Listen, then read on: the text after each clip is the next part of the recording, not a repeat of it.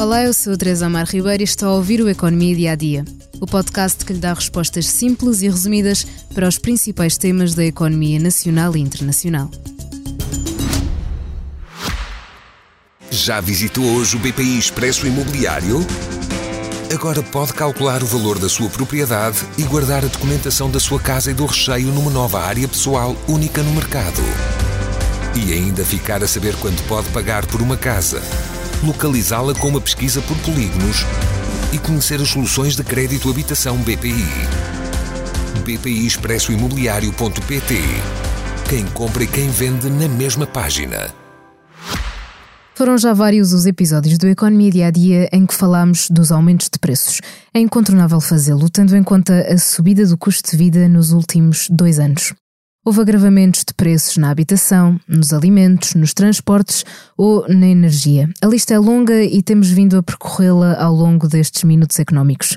Hoje focamos-nos no aumento dos preços das telecomunicações. Segundo a Anacom, a supervisora do setor, desde 2009 os preços das telecomunicações cresceram 14,5% em Portugal, enquanto o índice de preços no consumidor avançou 28,9%. Ou seja, nos últimos 14 anos as comunicações encareceram, mas menos do que o cabaz de produtos e serviços usado para calcular a taxa de inflação. Em dezembro do ano passado, as principais operadoras em Portugal avisaram que iam subir os preços em linha com a inflação, o máximo permitido contratualmente.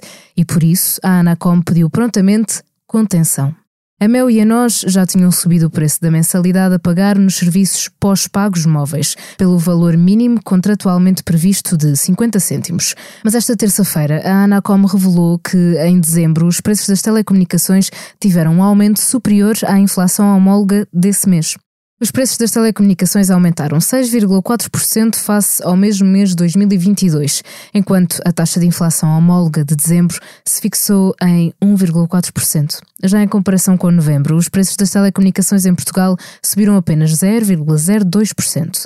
Em média, em 2023, os preços destes serviços subiram 4,1%, a oitava maior subida entre os países da União Europeia. A Anacom indica ainda que as mensalidades mais baixas foram oferecidas pela Novo, em oito casos, num leque de 13 serviços ofertas, já que esta operadora até diminuiu as mensalidades a pagar. A Mel apresentou a mensalidade mínima para três serviços ofertas e a Vodafone para dois.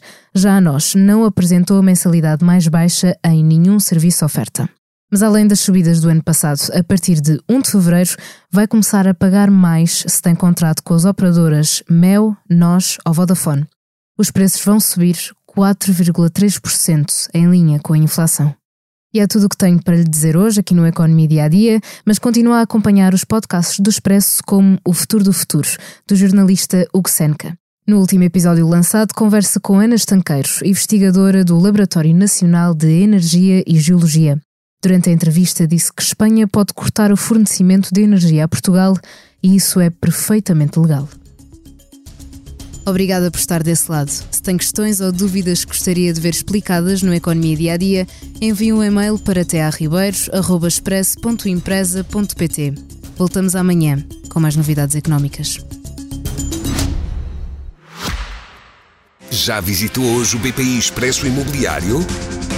Agora pode calcular o valor da sua propriedade e guardar a documentação da sua casa e do recheio numa nova área pessoal única no mercado. E ainda ficar a saber quanto pode pagar por uma casa, localizá-la com uma pesquisa por polígonos e conhecer as soluções de crédito habitação BPI. BPI Expresso Imobiliário.pt Quem compra e quem vende na mesma página.